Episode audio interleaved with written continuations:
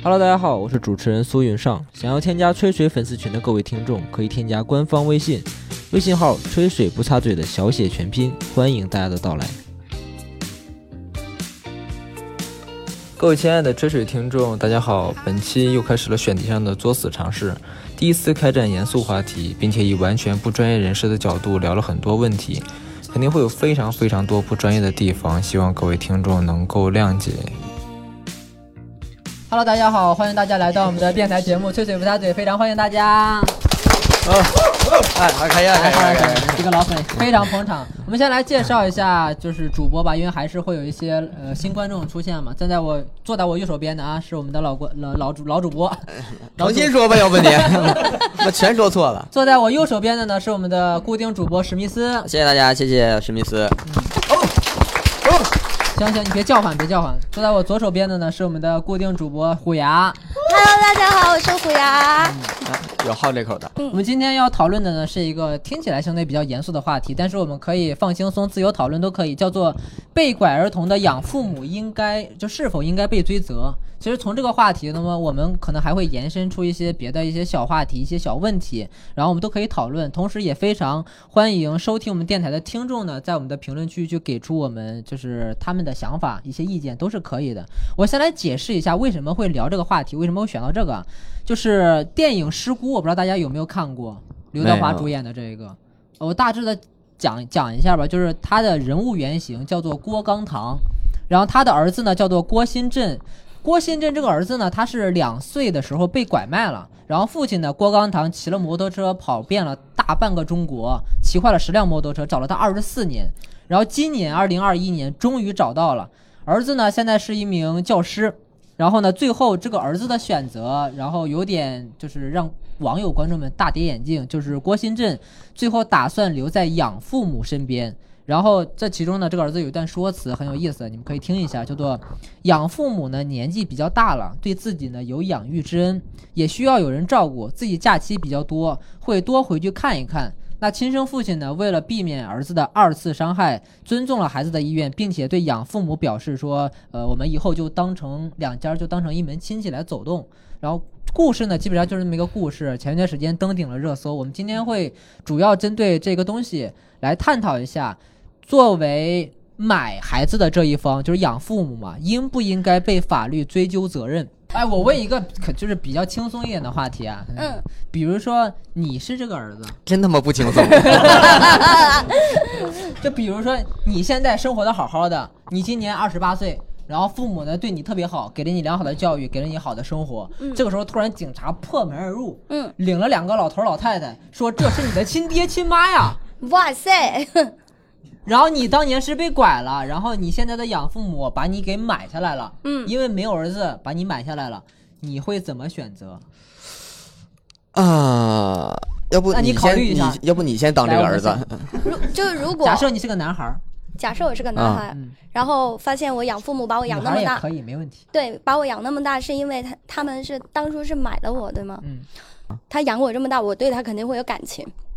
嗯，嗯，我哪怕知道他当时是错的，他养了我这么大，我可能没有办法立刻就是割舍掉他。割舍掉他，那你会慢慢割舍他吗？可能不会会生气，会生气，生气但是可能会就是尽量，我我个人的感觉，我会尽量做到一碗水端平，怎么怎么端谁呀啊？就是养父母跟亲生父母尽量都兼顾啊，到，你都端着了？都端着。妈，你是活菩萨呀！那这么善良呢？怎么真的吧端平了呀？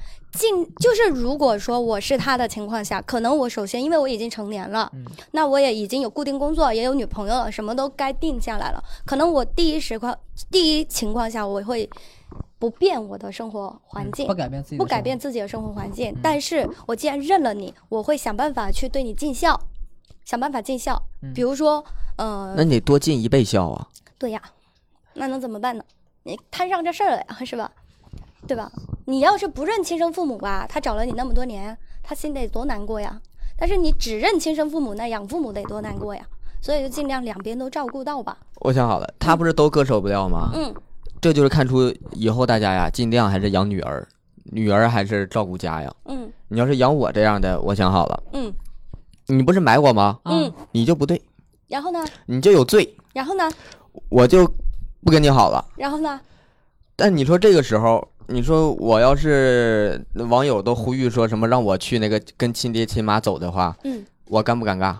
尴尬。尴尬。嗯，我怎么化解这个尴尬你说，啊？亲爹亲妈可能也会觉得我现在去他家待着尴尬。嗯，我上他家，我跟他说好住一年。哎，直播 直播我和我的父母重逢了。直播这种情况，就是这种我被拐儿童嗯回到原生家庭，呃呃呃，回到亲生家庭，嗯，然后过日子什么样？大家不好奇吗？好奇。我直播一年，哎，我得挣多少钱？有头了？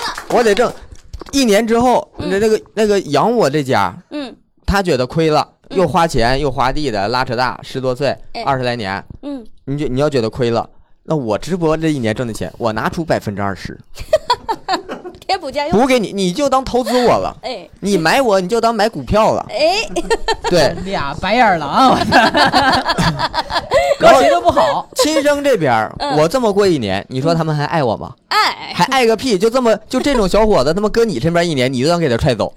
我是跟他签合同，一开始必须待满一年，哎，半年不能让我走。不能赶我走是对吧？对对，他保证估计吧，嗯就是这个，如果你没抓着这个儿子，没找着，可能心里还惦记。嗯你找着是这么个揍嗯，这么个王八蛋，这么个王八蛋，对，就可能就也没那么喜欢了。啊他们可能就要不要个二胎吧？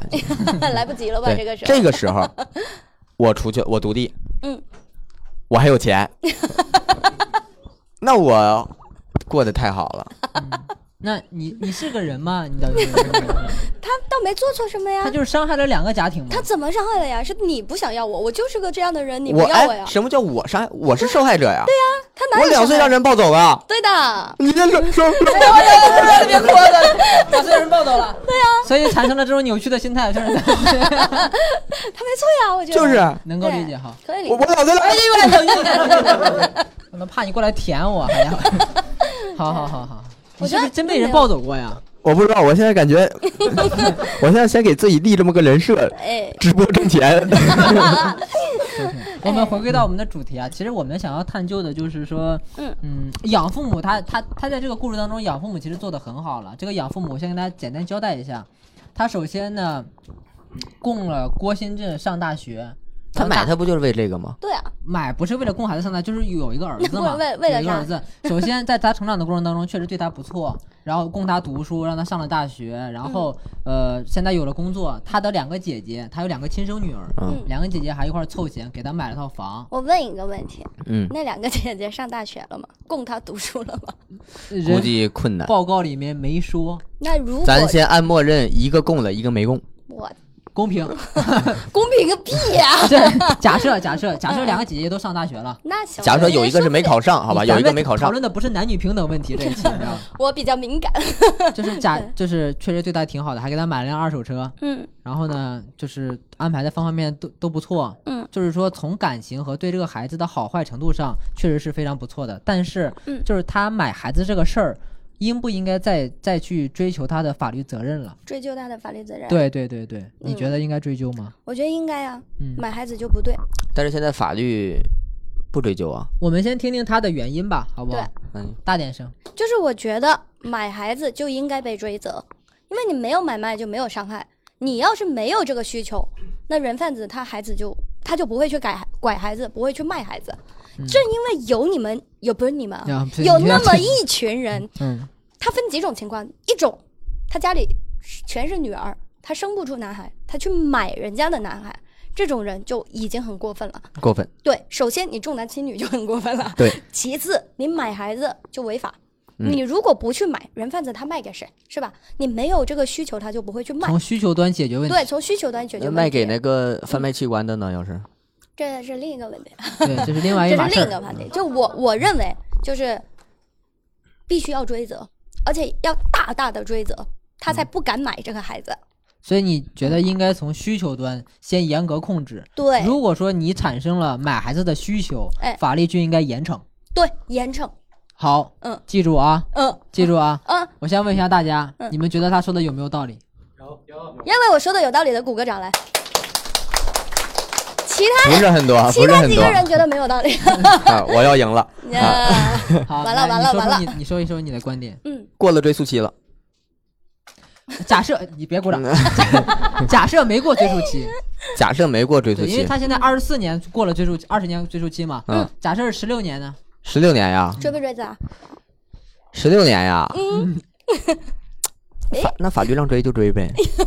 所以你认为呢？你认为该不该追？我们先先撇开法律这件事，我认为啊，嗯我认为看那个谁找没找到，谁找没找到？那个那个呃那个那个拐卖的人人贩子？人贩子，人贩子找着了就不追他的责任啊？人贩子找着了，就是给他个立功机会啊。人贩子如果没找着，给他个立功机会，立功啊！让他帮忙一起把人贩子找出来。然后没找着呢？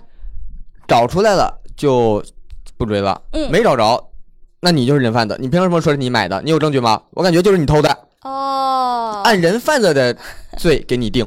所以他还是觉得买买方没错，他还是觉得我没觉得买方没错。我是觉得买方的错是小于人贩子的。我现在问的就是你对于买方的态度是什么？该不该追责？你不要偷偷的 偷换。概念啊！这按照你这个说辩友啊法，买方应该被追责追追追啊。嗯那你跟他的观点一样啊，适当的追，适当的追。多适当。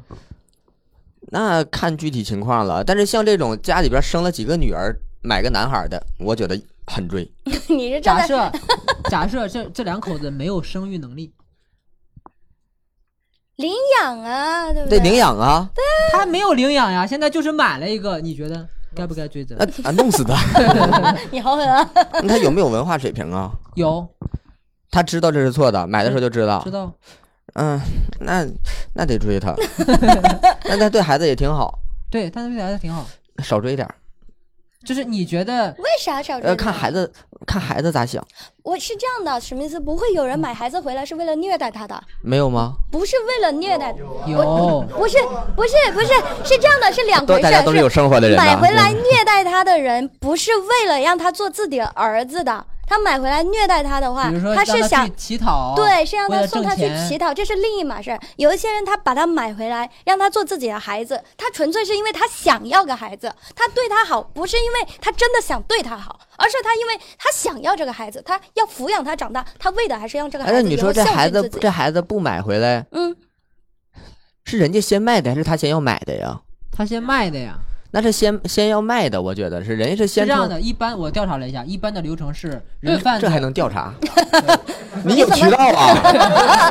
打了电话给人贩子，没有渠道，但是我们有有已经断案的那种刑事案件，嗯是普遍是人贩子，先有，人贩子缺钱，或者说他起了这个意图，他拐了一个孩子，然后问你要不要去寻找买家，就看谁有买孩子的意愿，嗯然后我再去跟你沟通对接。那你说这给他判个重责的话，那人贩子也属于钓鱼执法了。是人贩子本来就是人贩子要判的本来就很重呀，不是，我说这个买方，这本来我没这需求，你给我创造了个需求，你拿一个说要不要要不要？那你就有需求了。那你要不问的话，我天天也就是难受。你一问，你给我燃起生活的火焰了，希望了。但是你知道这是个违法行为啊，那你说这孩子搁这儿，他问我要不要要不要？那我要不买呢？不买他是不是也得卖了？是是是不是啊孩子只要他偷了，他可要不卖了，要不没卖出去，人贩子都不能养他吧没？想过报警吗？啊，没想过报警吗？这有什么用？没没想过报警吗？报警，我报警，他跑了呢。来不及了是吧？是那跑了，这事跟你没有关系啊！不是说他问你要不要就给你创造那跟我没有，我我报警，他跑了，跟我没有关系。嗯那孩子呢？提供你提供线索嘛？你比如说提供这个人贩子长什么样啊？嗯，你比如说他怎么联系你的呀？让警察去去去。咱先假设我不懂报警，你是个弱智？傻逼，就是我们那块不是特别开化，嗯可能就是警方也跟当地的黑恶势力是有，勾结，我怕他们是有这人贩子跟我说了，嗯他在当地警察局有保护伞，啊！我要是报警，他就打断我的腿，嗯，然后把小孩腿也打断，给我接上，这太吓人了吧？这太吓人了，对吧？那我不敢报警。嗯，他问我怎么办，我说要不我买下来吧，我对这孩子真的就是强买强卖了，有点。不是我也想要孩，我我可以不买，但是我也不敢报警吧。嗯但我又想对孩子好嗯啊，嗯，我就把它买下来了。我也想要个孩子，嗯，那我买下来。咱不预设这种极端情况，好不好？就正常，你买孩子那，就说我不懂报警嘛，我不，你你都知道怎么买孩子，不懂得报警，啊？我觉得人贩子会威胁我吧，威胁你要这个孩子啊？就是威胁我不让我报警，因为我你说我是买孩子的人，我能有多聪明？你可太聪明了。不是，我是买孩子的人，我本身我就不是一个思想特别开化，可能我受的教育也不是很高。嗯我受教育高的话，我不知道能领养吗？我不知道领养还是免费的吗？我不知道那个还能体外受精那些，体外受精好像现在不让哈。不是，是吧？哦哦，试管婴儿，试管婴儿，体外受精？哦，对，试管婴儿，试管婴儿，试管婴试试管，你结婚这几年没有孩子是应该的。不好意思啊，没有没有。我们这个主播没有生孩子的经验啊。对，是是上过上过上过，本科毕业，本科毕业，试管婴儿。别忘，你没有孩子真他妈应该的。先说试管婴儿，试管婴儿，首先我知道它对女性是有伤害的，但是我跟我老婆两个人就说，没说你跟你老婆这点事儿。假如说他跟他老婆，就是他老婆就知道有伤害，但是他老婆还是想要孩子，嗯，然后选择试管婴儿，但是他就觉得哎对女性有伤害，要要不然咱还是是这样的，领养是要有条件的，就是你达不到这个条件，你是没有领养资格的。你别假设那你想啊，我都没达到那个领养人的条件，你被他带偏了。先先别说，那你说我没达那个条件，是不是我家里条件也不好？嗯我家里条件不好，还没什么文化，我 我知道报警我什么。时候说没有文化这事儿了？我刚才说了，我知道买孩子这个事儿，嗯那就代表我文化不是特别高。文化高的人能买孩子吗？对吧？嗯你就跟我说，你觉得应不应该追责？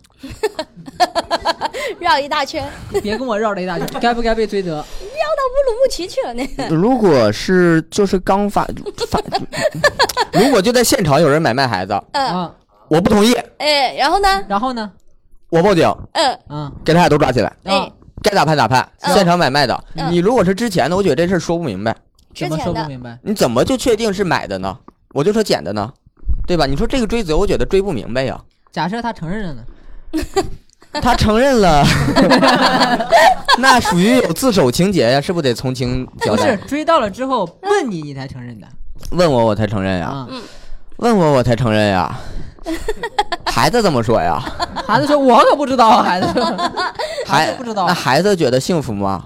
孩子觉得挺幸福吗？。幸福你幸福是吧？你别把我当孩子，啊 孩子幸福。你幸福，我遭点罪就遭点罪也行，嗯但是你幸福就好嘛。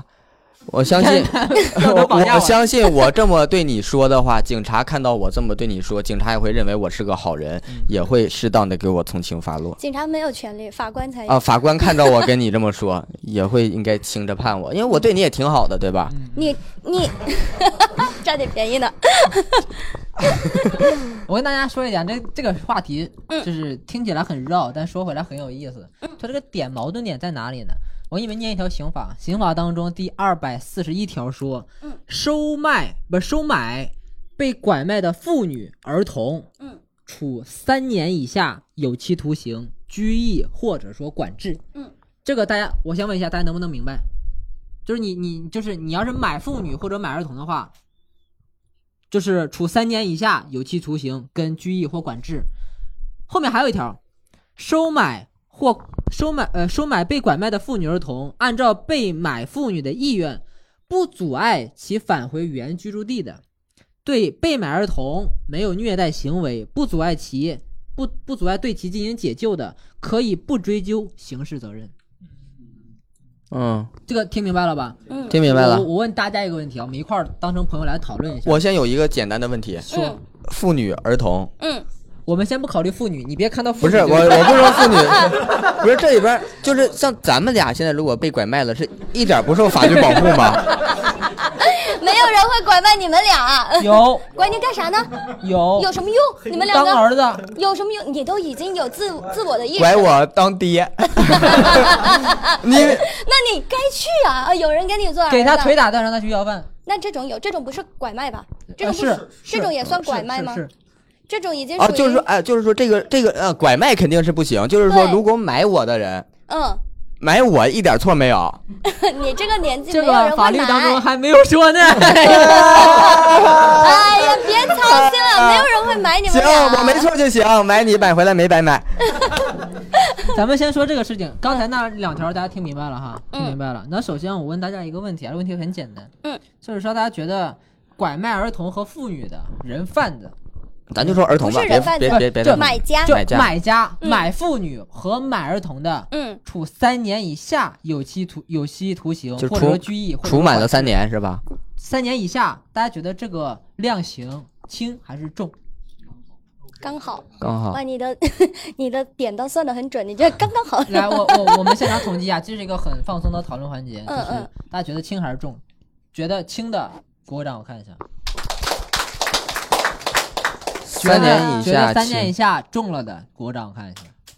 剩下的一堆人是没有自己的想法，剩下的觉得刚刚好刚。刚好。哎，我那我就特别好奇这个大哥，真的对就是我我想让大家对对对，就就是你你觉得重是你为什么觉得三年三年还重了？对呀、我不接话筒是有道理的，我怕一说太沉重了，你非递给我。没事没事，你说吧，你要是，沉重了的话，我一把火把这放了。声音就 别管，我承认我的嗓音条件还是有的。可以了可以了。没有让你修这个的是你胖你就喘呢，呃，是这样的，就是根据统计情况，实际上这个中国对于拐卖妇女儿童的这个重刑率是超过百分之六十四点八吧，将近这个数值。它带着数这个也是据来的。根据相关数据统计出来的，也就是说，根据量刑标准，比如说我们分十个等级，其实超过三以上，我们都可以认为是一个较重的判刑。那么这个不仅是对于就是我们的一个主要构成的这个罪犯，我们进行一个判的很重，就是我们所谓的人贩子判的很重。那么对于一个买方来说，我们判处三年。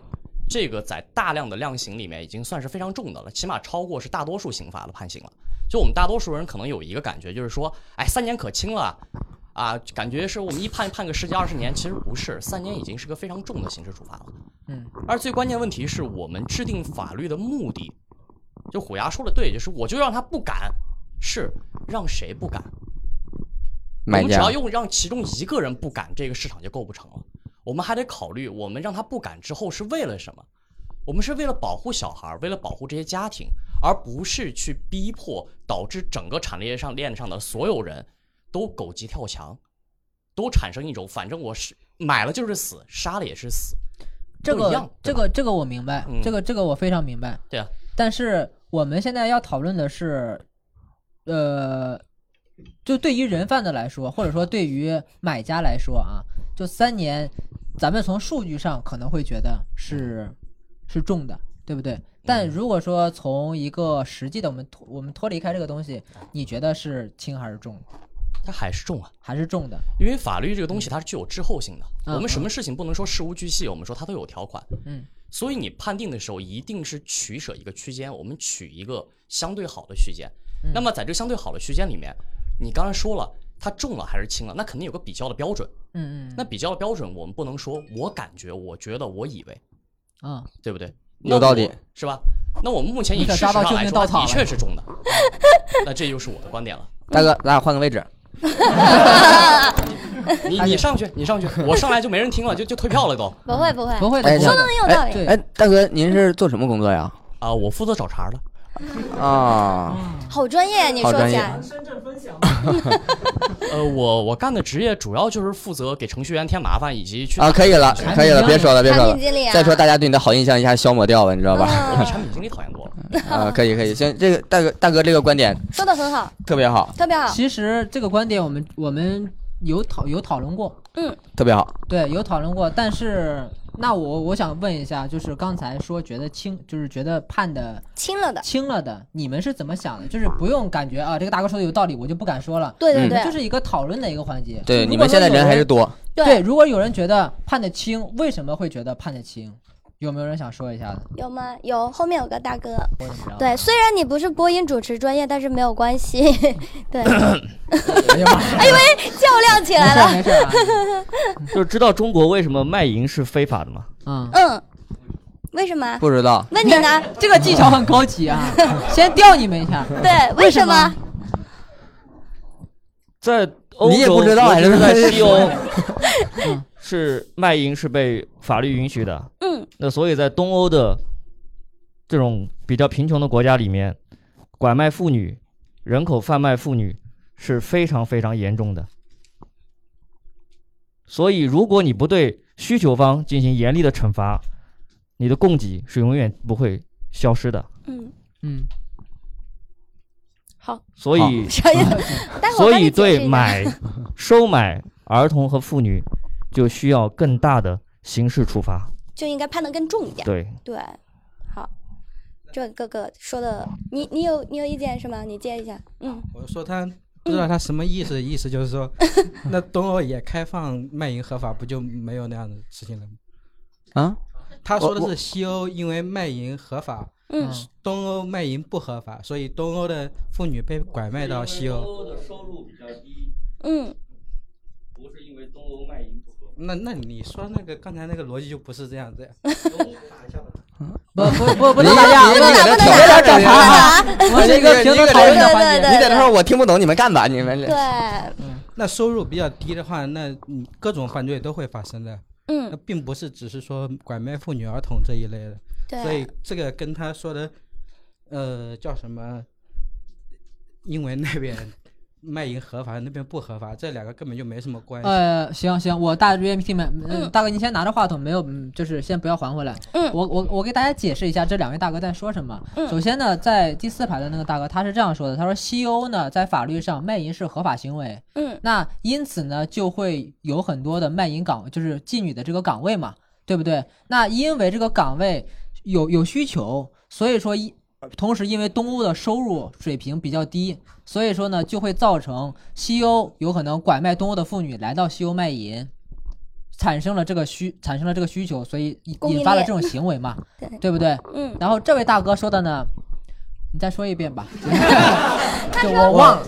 我说的就是，嗯就是你也忘了这这两个 之间没有绝对的关系，没有绝对的关系。这个卖淫的话题，咱们先打到这里啊。没有说卖，就是我懂他的意思，啊我懂他的意思，就是就是，你看，我是支持一定要判重的，因为我啊觉得只有你足够重了，才他们才不敢买，你不敢买，这个供应链才会断掉但但。是按照刚才第四排的那个大哥说的，他说东欧那边、啊，他说西欧那边判的重，原因是那边是合法化，所以判得重。先判得重，来让合法合法化那边就是更好做一些，因为合合法化产生让需求嘛。说西欧那边判呢，啊，他说那他说西欧那边呃严重，人家说的是西欧的卖淫是合法化的，所所以他们判的又严又人都重没。说判的事儿，你在这儿他从哪们合法了儿还判知道的呢？大哥没说吗？不判呀，他合法怎么会判呢？哎，哎哎，你下来让大哥上来。对。现在是坐不下那么多大哥了，有点是这样的，就是就是就是你判的足够重，好谢谢这个供应链才会断掉，然后才会没有需求。就不是，我觉得是是这样的，他嗯肯定不是说断掉这回事儿啊，就没有那么理想化。嗯。你判的足够重，嗯。才会有一定的畏惧感、对。敬畏感。对，如果说这个事情，比方说我是这么理解的，大哥，你可以听一下。嗯我我比方说，我家里没没有孩子，或者说我想要一个男孩儿，嗯那我买一个男孩儿，嗯我买一个男孩儿，只要我对他好，我没有虐待他，嗯同时如果说我养大了，亲生母真的找过来了，我不阻止你走，嗯嗯那我按照这个法律上来说的，说是可以不追究刑事责任。啊，那如果我产生了这样的需求，嗯我就会做。能听明白我的啊，意思就是说，现在反正你他来找了，你就让走。对，让然后找了你你还就让走不你的一点事儿没有对我在成长过程当中，我也不虐待他，我对他也很好。嗯而且呢，我第一我没有责任，第二我，第二第一我没有责任，第二他就是走也会存在一种情况，就是他不愿意走，因为他有养育之恩嘛，啊，对不对？他像虎牙他可能每个月还给你打点钱啥的。对，打钱也好，尽孝也好，嗯因为我我养他这么多年，对他好，又给他安排工嗯作，，就只要你是好，意思就是说，只要你这个对，个只要我没有伤害他，我其实啊就没有责任。绝大多数我查了一些案例，绝大多数被找到的养父母只要没有虐待孩子的，都没有追究责任，所以才会引出来我们这个问题：该不该追究责任？该这个能听明白我的意思吗？对，而且我这边要讲一个观点，是我我个人想法哈。啊养父母买回来对他好，不是真的想对他好，你可以理解吗？他买回来，首先第一，他为什么要买？他为了谁而买？为了这个孩子买的吗？不是，他为了他自己买的。他想要孩子，他才买了这个孩子而。买了之后对他好，供他上学教育，为了什么？真的爱他，这个我不说。但是你真的供他教育什么？出发点前提都是先为了他自己，先为了他自己。这这不是大部分父母亲生父母也这么想吗？亲生父母那个，我们下一次再谈，那是另一回事儿。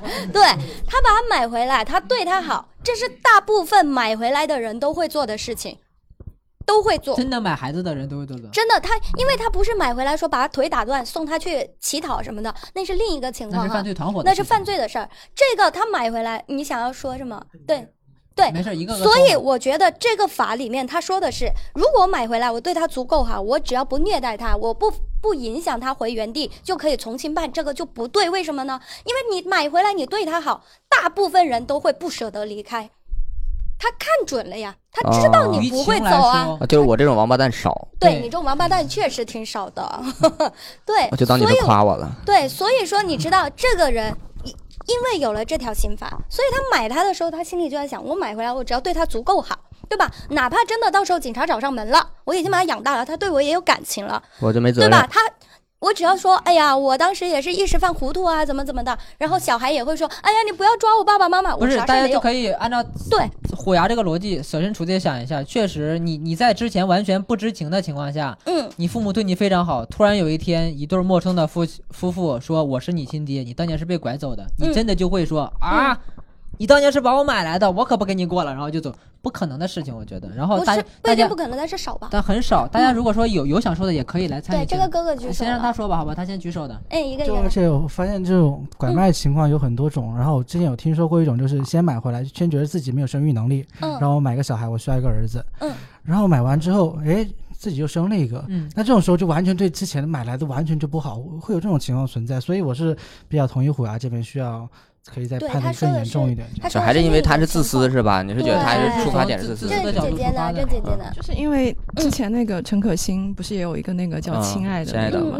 是那个赵薇演的那个，她其实就是她应该就是买方吧，是不是？他他老公买的吧？就是我感觉就是在这个过程里面，就一开始你说他可能小孩是他觉得他是买是为自己的需求，但是我觉得，因为我我有个观点，就是包括我们说血缘关系，我们跟父母的血缘关系，还有说，就你们不知道有没有一个电影叫《如父如子》，就是我觉得他在强调一个，就是比如说我跟，就是我觉得父母。这个养父母，他在养育他的过程中，其实产生了一种很强烈的感情。虽然他最初可能是为了一种呃自我的一个需要，但是他其实，因为我觉得很多农村妇女，嗯。不就是农村那边的，他们买孩子，最终其实他可能一开始是为了一个孩子，但他投入那个感情，我觉得嗯不亚于就是对那个呃亲生父母对对的那个感这个这就是为什么这个他们不会去追责这个东西，对，因为他最终其实产生一种亲情的连接。嗯对就好比我，因为我有以前也想过这个问题嘛，但是我想过的不是就是是之前遥测的那个事情，他不是被报错了嘛？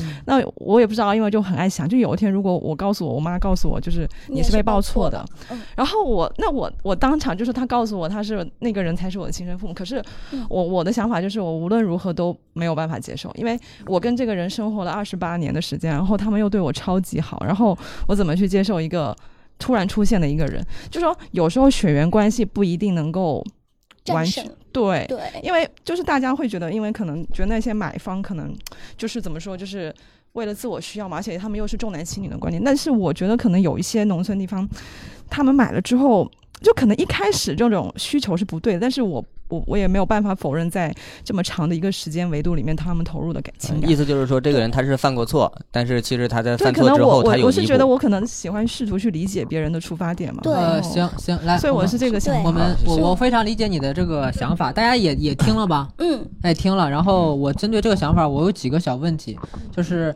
第一点，第一点是这样，就是我们现在探讨的不是说在亲生父母找到之后孩子跟谁的这个问题嗯啊，当然于情于情于理来说，养育之恩其实大于生育之恩的，这个我我也很能理解，当然我也是这么想的。然后第二个问题是，呃，你比如说现在农村有些妇女，她真的买了这个孩子，对他非常非常好，全身心的投入到他身上，很多的精力、很多的爱是一样的。但是你要知道，这个的前提是她破坏了他的他的他的买买孩子的行为，破坏了另外一个孩子的幸福，他破甚至破坏了另外一整个家庭。这个前提您能明白吗？嗯嗯所以说，从买方的这出发点来说，依然要被追究责任。嗯但是呢，从对孩子的关爱来说，我们觉得我们很能体谅。但是呢，我们不能因为说，哎，在成长的过程当中，他确实很爱这个儿子，所以说，那你买没有错。哎，我那我们先讨论这个对错问题。我是这么想的，其实嗯他说的那一个正正就印证了这个条例它不够完善的点在哪。因为大部分买回去的人，他真的是真心真意的对你。那真心真意对你的情况下，那你根本就不舍得判他刑。所以正是因为有这种存在，你可以理解吗？就是因为大部分买回来他会对你很好，对吧？对，然后真的要判刑的时候，你心里会不舍得，那这就会导致什么情况？导致这些买方大部分都受不到惩罚，因为买方受不到惩罚，那么这个法律跟立了没有没有立了跟没立没有任何区别，所以他就是判的不够重，那你买方受到惩罚了，这个这个孩子呢？那是另一回事儿。就我我想们我想的就是让他不要发生这个行为，而不是说你发生行为之后，我们再去想怎么三全其美，怎么不伤害这个家庭，不伤害这个家庭，也不伤害小孩。但是我想的点就是，因为他判的不够重，而且大部分人他会受不到惩罚，他才敢买这个孩子。我买这个孩子，我就赌他以后不会想要惩罚我。呃，其实不光是赌的问题，其实是因为判的轻，对然后可能会呃在大众的意识里感觉这个事情没有那么严重。我给大家举一个例子，有可能不恰当啊，大家可以先听一听。嗯，比方说酒驾这个问题，在零几年的时候，酒驾的处理方式大家知道是什么吗？零几年 错了，我们当时没有罚款。如果说你只是酒驾，没有造成交通事故的话，被查出来是罚款。后来法律就修改了，就立法，只要你酒驾，无论是否造成交通事故，无论是否出现了人身伤害，半年呃半年。只要你酒驾了就半年。有没有发现，从那之后，大家对于酒驾的意识空前的提高了？基本上很少很少有人在酒驾。那你觉得他呃，对，酒驾是拘留 一呃，我可能我可能对，我可能说错了。大哥很严谨。但是你有没有发现，就是一旦你拉高了这一个门槛之后，大家对于这个的防范意识就会大很多。因为你付出的代价会更大，对，你犯罪你这个纠结什么嘛？就是纠结他有一个他有一个可以完全不受追究刑事责任的可能性对啊。那你呃，有有不受追究的可能性，或者说很低小。啊，那那你们理想状态，你觉得你的理想状态是把它改成啥样？判个二十年，嗯，人家打头了就对，判到二十年。就咋的都二十年，就不分不分那个轻重了。分分分情况的，当然分但是最情况的。但是他的意思是，拉满的二十年是最恶劣的行为，最高能判到二十年。啊，就是买回来又虐待又啥的。对我，我给大家提出提供一个假设，假设我是一个父母，你是你是一个，父母，你要么就父亲，你要么就母亲，你怎么做父母我我我？有个家庭，有个家庭，你有一个家庭，没有孩子，嗯没有孩子然后呢，我想买一个孩子，嗯我是先发布的这个任务，嗯然后告诉大家，大家可以去拐啊，倒不用说去拐，对，大家可以去拐，拐完之后我要买孩子，嗯我拐个男孩儿，我男孩儿要两岁以下的，然后呢要长得好看的，又看起来聪明伶俐的，四肢健全，不是不是，你你哪来这么大势力呀、不是，你是出你你出嫁了？不是假设你出嫁了没？悬赏什么假什么出价了？你出价格了没？出价格了？就你出多少钱，你然后出多少钱呀？比如比如我出三十万，我要买个孩子，然后呢让人贩子专门按照他的标准去拐了，啊拐完之后呢，那你肯定有问题，你你这个有这三十万，你就不能做过试管吗？不是先不要讨先不我为什么要买这样的问题，不是先你就是按你这个说，那是你相当于人贩子替你办事儿，这孩子我觉得就是你拐的，对你就是人贩子，对呀、他只是一个跑跑腿儿的。他是从犯，你是这这个主犯，这个这个，你要是这样的话，我感觉你就是人贩子。美团跑腿。本来这个市场上都没有这个拐卖的需求，你创造的，对呀、对吧？那你肯定重判呀。对所以说，比方说按照原来的重判是三年，你觉得不会按照原来的的话，嗯你你不只是一个收买的，你肯定加，肯定会给你加上，就是你作为你拐卖方的罪行给你累加的。那我们就这么跟你说啊，人贩判几年？你跟他人贩子，是五到十年，十年以下，对，轻不轻？轻不轻？五到十年，对，轻不轻？嗯，给你他十年我都我，恶劣到什么程度？我得点十个人贩子，说一个人给我拐一个，我挑。对十年再给你加三年，十三年，十三年都没多少，是不是？不是没多少，就是十三年还能加不这个？不能了，能罚点钱喽？你这个钱来路正不正？不正啊。那还那再给你加点这个呢？那是讨价还价那是加上这个就不够回事儿不是，你要是这么坏的话，我觉得 我觉得死刑都轻了。对呀，你要是这么坏的话，就是其实人贩子那边判很重，我是完全支持。只要你你涉及到你是人贩，嗯，呃但不你别一直说我，我就假设有这么一个情况，这个情况下你就是人贩，咱们先说。嗯，这个情况下你就相当于你觉得这种情况下我只只要你涉及到你跟人贩是扯上关系的，嗯那你判多重，我就觉得，嗯，我觉得人贩不行。但但是他如果只是买，就不用判这么重。他买，因为他买的人没有这么思路清哎晰的，我觉得这样。这样这样，我们换一种说法，嗯不是我要求人贩子的，啊嗯就是我从人贩子那儿买，嗯啊买完之后对他不好，啊各种各样的不好的手段，大家可能也也看过那些新闻报道，买了之后对对孩子不好的，那你觉得他既破坏了别人的家庭，又通过又通过买孩子虐待啊孩子，然后并且呢隐瞒孩子信息，孩子想跑他都不让跑的，最后就整三年。最后三年以下有期徒刑，轻不轻？轻嗯，我那你先游一会儿，大家觉得就是这个量刑轻不轻呢？哎，这边有一这个个姐姐想要说，我们把话筒给她传一下。好的，这边是不是也有？等会儿啊，嗯，稍等稍等，今天就是一个讨论的环节。对，大家可以各抒己见。对，就是平时你们，可能除了工作也没啥话说，说 说啥呢？呃，其实我想挑战一下刚才那个法条里面那个豁免责任的那个情形，啊嗯就是豁免责任我觉得哪怕是就是不阻挠这个孩子，这个不阻挠别人去救助这个孩子，或者不阻挠这个妇女返还的话，我觉得这种情形的话，其实也是应该有可惩罚性的。对就是我觉得不是所有的行为都可以适用功过相抵的。其实他买孩子的行为跟他去抚养这个孩子行为，我觉得应该是区分来看待的。一个是触犯刑律的行为，一个是民事行为，或者是一个道德判断的行为。那你说一个买家，他伤害的是谁？他伤害的是这个孩子的亲生父母，而这个是不可逆的，他剥夺了亲生父母跟孩子共聚的这个时光。对，所以我觉得哪怕是这种情况，我觉得也是有惩罚性的。就是我觉得大家可以回忆一下那个柯南，你看一下柯南的剧情里面，你发现其实啊最后面的柯杀呃动画片柯南，就是我们熟悉的柯南啊、嗯就是那个你会发现，就是最后的凶手他其实都是大家正常意义上的一个好人，他杀的那个人都是一个坏人，他用错了手段，所以他哪怕是惩治了这个坏人，但他的行为依然是具有可惩罚性的。对，所以我觉得应该，我觉得这个法条是有值得商榷的地方的。嗯，对。好，他把我，后面想说的话给说了，你看人家但是很好。说的很好。你看你就没说出来，来，我这还没到那儿这边还有一个哥哥，是一样的意思吗？北满洲利亚是，我是觉得说，嗯比如说刚才我们说的是零到三年现现行的，嗯然后说我们把它改成二十年，甚至说你要改十年、二十年都行。嗯其实并不是说把这个刑罚给加重了，而是说是把它改得更灵活了。因为我们就是说，我们嗯假设说现在改成二十年了，嗯然后可以有一定的威慑力，不敢拐卖的前提下，嗯我们如果说真的发生了，可能百分之九十的我们判的还是说三年以下。对对对对，但是说这样子的话，比如说有一些罪大恶极的，我们觉得说三年少了的，我们就可以更高一点，更加灵活一点。灵活，对你是觉得这个它增加了灵活性？对，灵活性。啊然后这个是量刑的角度。然后第二点的话，我是想讲一下，嗯嗯，就是刚才那个豁免嘛，嗯。就是说，嗯，不妨碍孩子去找，然后说对他好之类的。嗯。那我们可以想一下，从两个方面来想。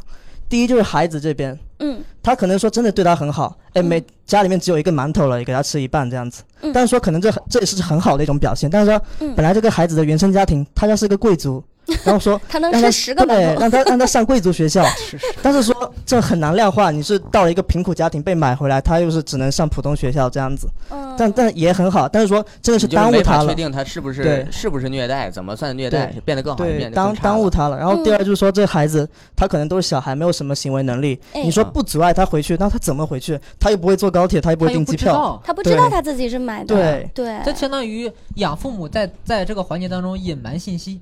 对，然后哎这个是孩子那边，然后我就想说，这个买这个行为啊，不光不光是孩子，还有说嗯他是打破了原生家庭、新生家庭的一个平衡。嗯那这个损失，我们说上班上不了都有误工费，那孩子孩子说，假设他是一笔投资，那嗯孩子养不了，那也得赔，对吧？嗯所以说，我觉得还是应该量刑尤。其像啊刚才提到的这个孩子养不了，就是说这孩子现在我养他二十年了，嗯后面我养不了了，还得赔我钱。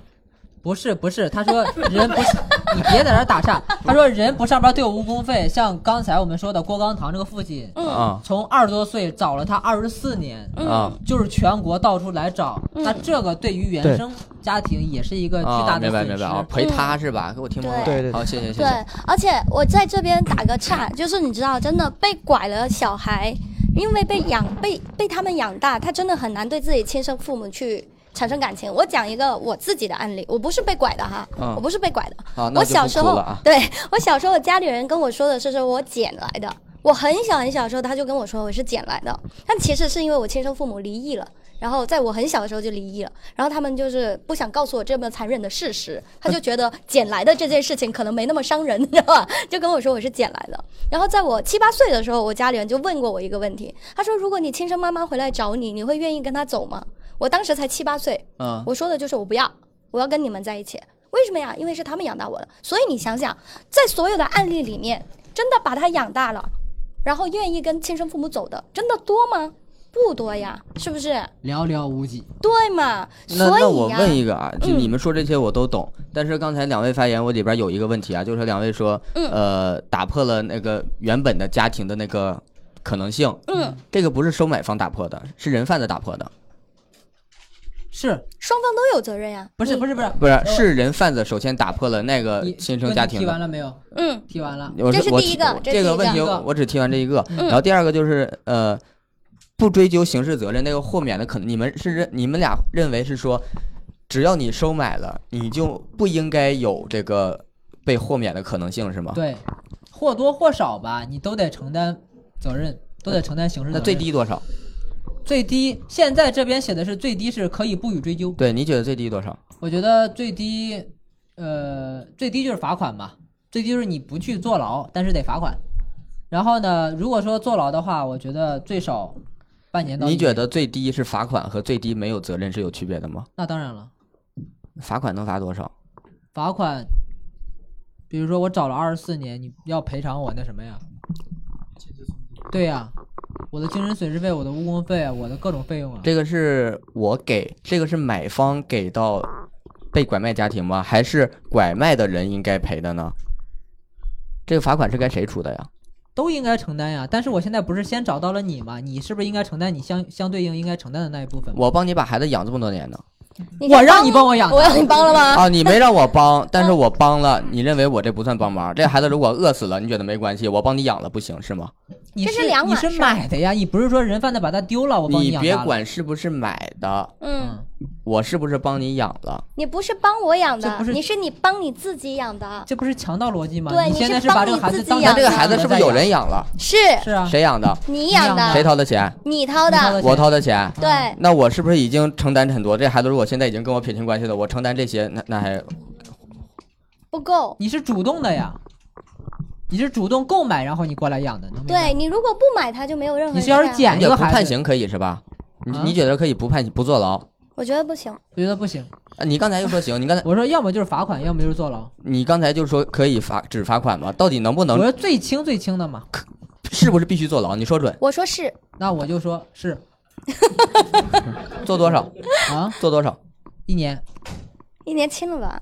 你最低各说各的，最低不说。现在给你的的是范围，你最高拉到二十，没人说中了，你最嗯低你说多少？看情况，我觉得，我觉得最低没有看情况了，就是最低，三年吧，最低三年，三年，吧。直接拉到最低三年，嗯我觉得最低。最低一年。嗯，那有没有那种情况，就是嗯会不会存在那种情况？这个买方真的就是，呃，你挑不出什么毛病来。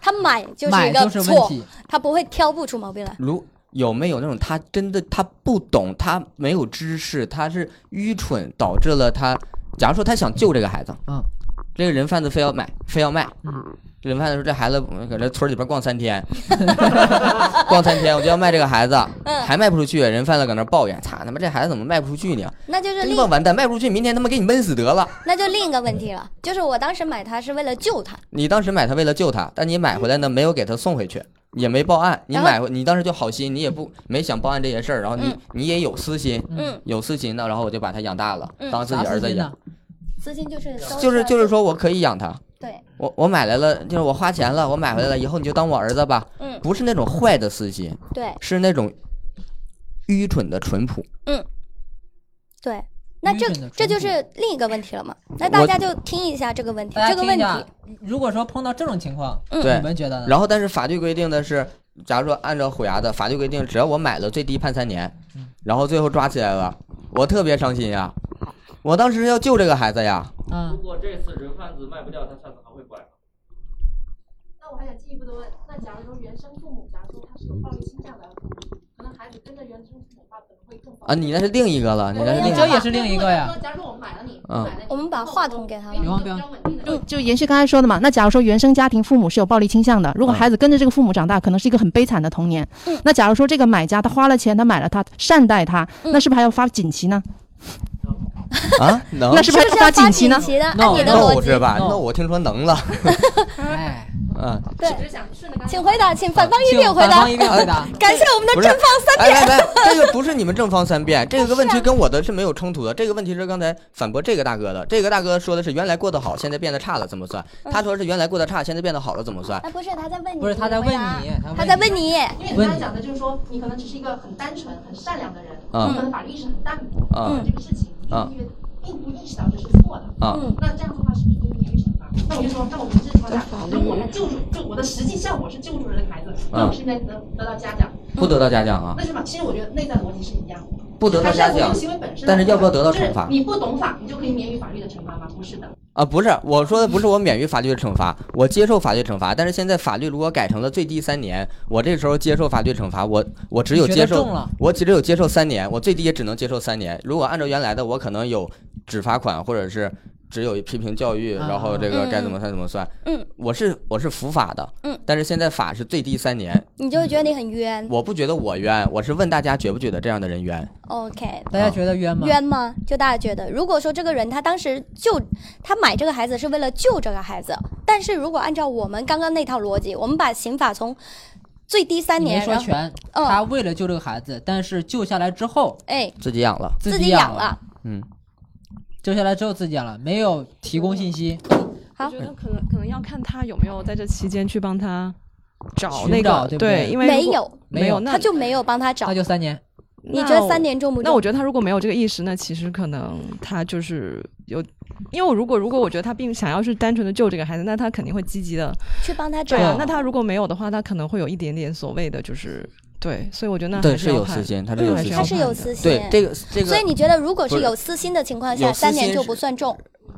好，那嗯有没有另外的想法？觉得就是说，就算有私心，但是三年啊也不重的就是一开始。那那个人犯了个村儿，逛了三天，逛了三天，他当时想买，他当时想买，但是他觉得买孩子不太好吧。嗯然后后来听到一句，人贩子要把这孩子闷死，人闷死那还不如我养着呢。嗯对，然后他这样，然后他买回来他养着，他是有私心的，他是想养，嗯，然后然后养的也挺好，然后也对他好，嗯，按照现在的这个来说啊，嗯，按照现在的法律来说，可以不追究刑事责任。对，但是大家觉得，虽虽然这是一个很极端的情况，嗯，但是我们就是来分析一下这个极端对，的情况。因因为你们调高了上限，我就问下限要不要调嘛？对，就是嗯下限，下限怎么说？就是我现在能接受的下限，其实跟那个哥们儿差不多，就是我拉我无限拉高我的上限，我哪嗯怕我的上限呢是无期，我是要起到一个威慑作用，就是说。人贩子在拐卖的时候会考虑一下，我操他妈最高可以判无期啊，最高可以判死刑啊。但是下限就是对于买方来说，嗯，如果说确实是遇到你这种情况的话，嗯我可以不追究，或者说我可以只追究一年或者怎么样。我其实很赞同他那个说法，但是你是觉得你这么个说法你没有责任是吗？我没觉得我不是我，哦，但是你觉得如果三年的话会不会重？对，我就说如果你把下限也拉高，刚才你俩说拉到三年嘛，我拉你拉一年，他拉到三年，嗯就按咱就按先到三年的话，拉到三年下限。嗯，如果是这种情况的话，哦，我明白，就大家觉得会不会重？就这种情况下限三年，下限三年会不会重？你觉得就只要你有购买行为，对，有吗？能听懂吗？问题会太复杂吗？感觉大家已经还行还行，对大家觉得下线三年会不会中嘛？对不用个人说啊，我们觉得下线三年中的鼓个掌，对，有三个嗯觉得下线三年合理的鼓个掌。剩下剩下一堆就是不要设下限就好。呃，设下限是肯定存在的，不可能不存在呀。下限就是不追究责任，就是下限嘛，对啊是，不是？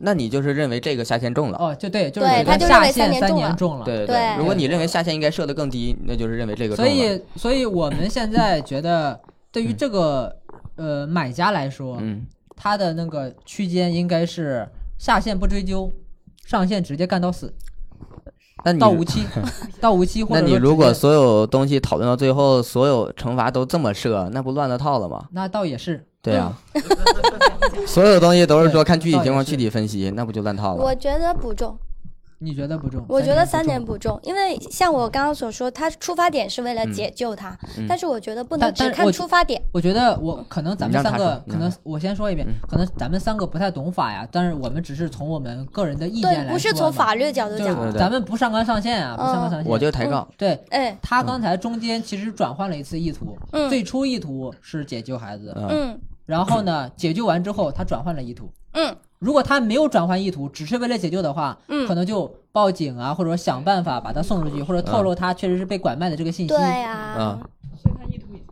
对对他意图已经转变了，我们就应该按第二意图来说。对，我看我是。这么想的。就不管出发点了，对是吧？对啊，可以直播呀。结果论我买了个孩子啊，不管这是出发点，按第二意图来说，嗯那如果啊，如果他一开始，嗯，看到人贩子要处理一个孩子，嗯。然后他心疼，嗯。他给买回来了，嗯。买回来了，他想要不这孩子自己养，嗯。养了几天，养几天，他寻思寻思，自己养不是个事儿啊，他决定嗯。报警。嗯，只要有报警这个动作就是对的，就是对。啊对那结果论嘛。那呃，那他这时候他报警了，嗯，那他买孩子这个行为受不受到惩罚？他都报警了，他就不是买孩子，对他，是报警了就就叫解救了。对啊，结果论嘛，对啊，啊，我不管你中间想过什么。哎，那我问一下啊，那这个时候他不受到惩罚了，相当于他是真的在解救这孩子了。嗯，他这个钱谁给报销？买孩子的钱，这个我们下午我我下午已经跟他吵了一架了，你知道吗？因为我们俩快打起来了。大家，我先听一下大家的说法，我们就先不说二十万，先不别二十万，二十万这20万个钱这个钱谁给报销？谁给报销？有转账记录，有。哎，没有，现金。没有，是这样的，这个绑匪不是绑匪，这个叫 人贩子，人贩子。人贩子特别狡猾，肯定不会转账的，他让我拿现金。拿现金，我着急忙慌到银行拿存折取出的现金，银行有取出二十万现金的记录。嗯。我说我现金一手交钱，一手交孩儿，拿回来的。嗯，二十万，银行有个记录，我嗯扣了二十万。这钱应该是他谁给的？取了二十万，有取二十万的对记录。，我就说我二十万买的，他就说他花了二十万买，那这个二十万，这是另一个问题了啊。就前面那个我已经我觉得嗯，就是见义勇为。二十万见义勇为，这那这种嗯见义勇为，警察会给吗？就公安局五百块会给吗钱一个？锦旗，不会给，如果你见义勇为，付出了你的生命，有人会给吗？不会给，对不对？就只会给四个字“见义勇为那就是这”，样。锦旗，对对啊，哦，那就是没人报销，没人报销，听到了吗？没人报销是吧？没人报销，要么就不管，管了就承担这个。可以亲生父母要是不给，没找到，呢，就说找到了，人啊家也不找到了，人家不给，不给因为人家本身遗失孩子，人家不愿意给，家怎么办？那你这个其实就后果就自己承担了嘛。自负了。对，自负。多少人同意自负的？鼓个掌，我看 这个大哥鼓的真欢看热闹不，嫌事儿大。那钱不是你的是吧？不是，那有多少人不同意自负的？觉觉得应该有人就先别管是谁掏对，先别管，应该有人承担他的这一笔。见义勇为不应该是免费的。对，对，因为如果见义勇为是免费的，甚至有可能付出自己的财产安全和生命安全的话那，大哥说的是对，很很现在少有人现在如果你见义勇为或者做什么的话结果结果应该就会变成这种你自己承担对，了。见义勇为是道德问题嘛？对，对方可能就是可能会有人就是说你你这人不错，就要给你，也可能不给。对你要承担就承担，吃哑巴亏了。对，对，呃，我觉得这一点提出的就是非常非常好，就是嗯呃，我们倡导见义勇为，它其实是一个道德问题，它嗯鼓励我们本身拥有这样的品质，嗯非常非常好。嗯但是我们如果想要从法律角度，是不是应该从法律角度给见义勇为的这帮人嗯一些保障呢？呃，你聊得有点远。见义勇为的赔偿都是公益性质，就是比如很少说对对，就是比如企业或者是好像一千多，对我记得有一。些补一千偿性质的，有啊，有的企业可能会，企业有那种人性化管理的，他会说为了这好像之前有个。看过那种见义勇为奖，就给一千多这样的。我甚至我看过阿里那个，不是给了十万吗？那可能是很特殊的一种情况。哎，对我我我有一个想法，我说出来，我不知道大家会不会认同啊。嗯就是假设法律当中有写，如果说你见义勇为，根据不同的勇勇为程度，比如说你解救了孩子呀，比如说你解救了解救了溺水儿童啊，嗯根据不同的程度有相应的奖励机制。那大家会不会建议我的积极性稍微高一些？必然呢？会的你不必废话吗？然对吧？会的，对呀必然造成一个故意这故意故意性就是有故意性质的。啊，就是两个人合伙，我要我其实我要说的就是这个，对我是有二十万取款记录，嗯我万一是三百买的呢？我取出现金，我藏家了呢？万一你就是那个对，人这个就贩子呢？这个就很难很难衡万一量你。就是那个，人对啊万一我就是人贩子呢？对万一我自己偷了个孩子，然后我取出钱来放家里，然后我说这孩子是我买回来的，然后那个人贩子特别狡猾，我什么都没留下哎。信息，然后我把孩子还回去，然后看人家再还我钱。行。，那为了避免你这种脏心烂肺的情况呢，就自行承担，就见义勇为者自行承担嘛。对。你因为你为了是这样的哎，是这样的，我先我先说一下，哎，你现在是针对我还是不是不是，就针对这种情这种情情况。况嘛，嗯。针对这种情况，就如果说我我预设一下，当然我这个想法可能不对啊，嗯，你既然能见义勇为，拿出这三十万，你是不是就不在乎这个钱？你是不不是不是在肯定谁会不在乎钱呢？是不是你就能承担最后没人给你钱的这个风险，是吧？假设，假设你现在兜里就一百块钱，你会掏两百块钱见义勇为吗？借钱建议？一百还行，借钱勇为 花呗，跟人贩子说刷个花花呗。是吧？所以是我是掏出来了对掏出来了，啊，我掏出来就该自己承担，不应该，但是但是就会自己承担。没有办法，你已经掏了，没有办法。像刚才如果说确实有有我我刚才我是不是说了我那个想法不对？嗯因为一定会有各种各样的漏洞。嗯，那为了避免更大的漏洞，是不是你就要委屈一些？那我当个好人也太难了。当好人当好人就是难呀。唉。行吧，那我先承担这个。嗯，嗯，然后 没有然后，然后说那个，假如说啊嗯，我买回来了，嗯我尝试着就是上报，但是因为我这个在山里边挺闭塞的，嗯我没有去县城的公安局上报，我没有那种就是玩了命一定要把它交到国家手里，我适当的上报了，嗯然后村干部也不知道咋回事儿，嗯然后他说这玩意儿咱也没处理过呀，我帮你问问吧，嗯你回家先带着。嗯，一带就带了二十年，对，那个村干部是死了吗？村干部 死在了路上。村干部一开始吧，我还每周去问一趟，问哎咋样了，嗯，他一直说问着了。哎，后边我改成一个月问一次了，嗯，后边我半年问一次，再过了三年，他死他死了，他死了。然后我自己觉得这个事儿完了，我放弃了。嗯。我觉得我带着吧，我这孩子我能带我就带着呗。哎，那我我这个时候也开始，我这孩子我养了三四年了，嗯。我觉得有点感情了。嗯。我带他也不是不行，我自己家又没孩子，嗯，那我给他带大得了。嗯，然后过了十年，嗯，找着我了，找着你了，找着我了，嗯。找着孩子了。那这时候判不判刑？判不判？不判，判。因为他他是这样的，嗯。你先听一下我的逻辑啊，内功了吧？你先听一下我的逻辑啊，我觉得是这样的，就是他，他首先呢没有对孩子虐待或者怎么样，基础的都满足，嗯。同时他有我上报的这个行为，只只是因为他没有这样的能力，嗯。知道吧？嗯。比方说他就是他就是走不出去那个山，那真是个村只有村委书记能走出去。肯定不是啊！别人想出去，我也带孩子进过城，溜达过。你看，哦，那有责任，判你。对呀我这，十几年我没带孩子出个出个村儿溜达过，赶过集，那谁没赶过呀？对呀，那就判你。对，是这样的。是他三年之后，说的那种，三年之后我心态转变了。他说的那个是不存在的，因为如果说如果真的是他说的那种那么极端的情况，他就是出不去，那别人也进不来，对根本就找不着。我没说出不去，你出得去，你就啊、不是，他后来说了，他也嗯带过孩子进城，也进城你就应该去那个那个就他就是他等于说他就该判呀那就是判，就判呀，就判啊必须判你。我当时还是见义勇为救下来的孩子，对那也得判那是当时了。那也得判我。对，会给你个锦旗，你坐牢的时候会挂在你的牢房里。真他妈的，见义勇为。你他妈要是 我见义勇为进来的，你要不挂这个旗呀，罪犯们可能对我下手还轻一点。你就是你就是监狱里的关二爷，对啊，多英勇啊！其实我就是个老实人儿，我是个老实人，我我不是说我不想报警啊什么的。嗯，你说老实人很多事儿不其实敢办，其实为什么要要追究责任呢？就是提醒别的老实人，哎再碰到这样的事儿，别管。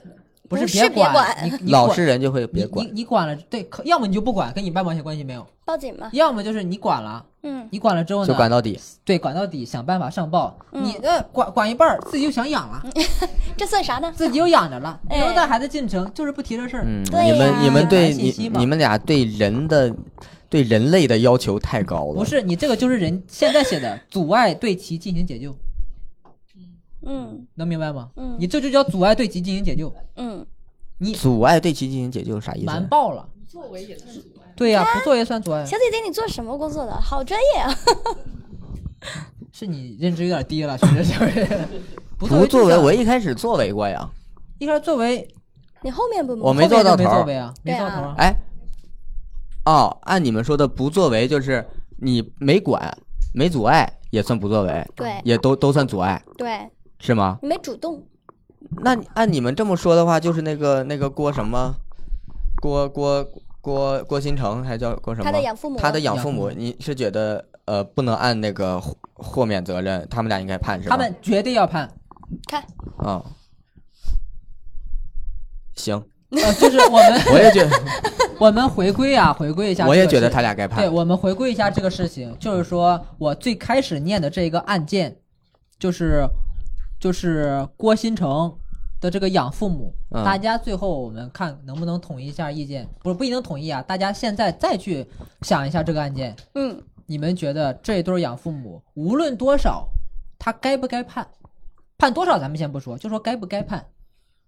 大家知道这个故事吧？就是他的养父母，他不该获得豁免。他的是吧对他不养父母该豁免生了两个女儿，想要个儿子，所以从人贩子手中买下了这个儿子。养了二十四年，嗯对他非常好。呃，因为二十四年已经过了这个法律追诉对对期，但是我们就按十八年算。嗯，对，假如说十八年的话，二十四年他不判，那就我们按没有过追诉期算，18现在年应不应该对他进行追？因为今年才找到，今年这个啊事情才找到，对，对，该不该对其养父母追责？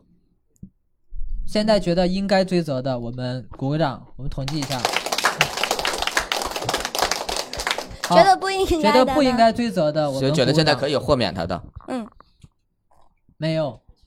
你你觉得可以豁免？我们可以最后再陈述一下吗？对这个对陈述，不是就是就你表达一下最后您的看法，对现在的看法，因为对对对我们无论对错啊，谁对对对都可以，对对就是都可以可以有自己的观点。呃，我觉得就是量刑的一个最重要的标准，你们没有讲，就是他是否取得了呃被害人的谅解，嗯啊，这是量刑的一个很重要的标准。嗯那被害人是谁呢？就是原生家庭和这个小朋呃小孩子。嗯，呃，就是说，如果法律上面说，呃，收买这个小孩的家庭是呃可以不判刑到三年，现在现在已经变了到五年，已经加加了两年了。啊然后呃，为什么会呃立法立法的原意为什么会这样立法呢？是因为说，呃，它是取一个平衡的。它其实立法的呃初衷其实也是把收买这个小朋友的家庭也当做是被害人。嗯嗯，因为他是为了避免更多的悲剧发生，所以他才会这样判刑的。他的原意是说，希望说这个收买小朋友的家庭可以呃，就是改过自新，或者是给他一些机会，呃，他自首。有这个可能性是希望给到他的，而不是说呃一棒子打死，一刀切，说就是呃你们的罪行就不断的加重，这样子就让所有的人都不敢买小朋友，因为这样子会避呃会造成很多悲剧，就是说呃如果说这个家庭买了这个小朋友之后呢，他如果他知道他自己的刑责会定得很高的话，他可能会做出很多伤害对伤害儿童的事情，而且呃还有一点就是呃，如果说这个小朋友一开始就是。我忘记我要说什么了，没关系，没关系，没关系。我刚才说到哪里了？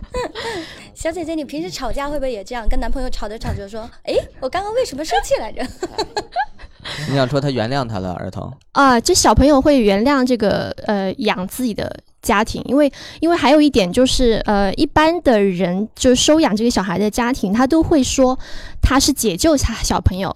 他不会说啊，我当初就是把你买过来的，他不会这样说的，因为这样会让小孩恨他。他为了取得他的原谅，他一般就会说我是从人贩子手里把你解救下来的，所以这小朋友一般一般都不会去恨他养育了他那么多年的家庭。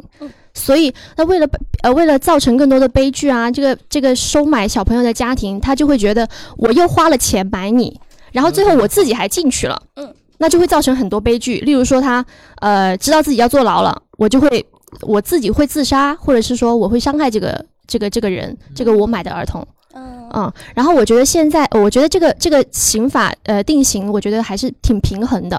但是我觉得可以去呃增加那个举报举报者他的奖励机制，还有他的一些保密的措施，就是帮那个举报人保密他的一些信息，还有提高奖励机制，还有就就是去提高刑侦手段。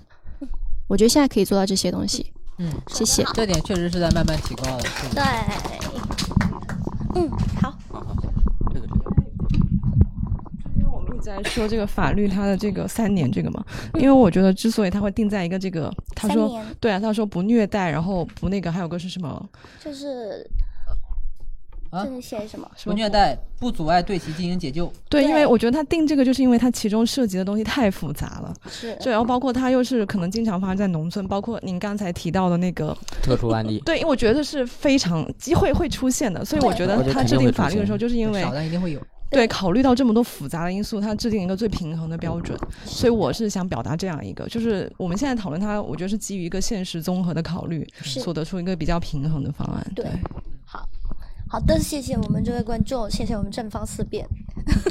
对，其实没有正方或者说反方，我们其实不是在嗯探讨这个事情的对或错，我们其实是因为有了这个社会的热点，所以说我们主播呢想憋不住有点对，憋不住，想了解一下大家对于这个事情的看法，同时因为嗯我们本身的这个文化素养和法律意识呢，嗯呃可能自身会存在一些问题，想要请各位非常厉害的观众朋友们各路大神，然后而且光看网网上的评论呀，对我觉得不合理啊，不合理，因为容易被带着走。对，所以说我想让大家就是过来，首先听一下我的一个不成熟的看法，同时如果说大家有什么看法呢，我们就可以像刚才一样就交流一下，有可能会对大家的思想或者说对一个事情的认知打开很多。我是抱着这样的一个目的所以说。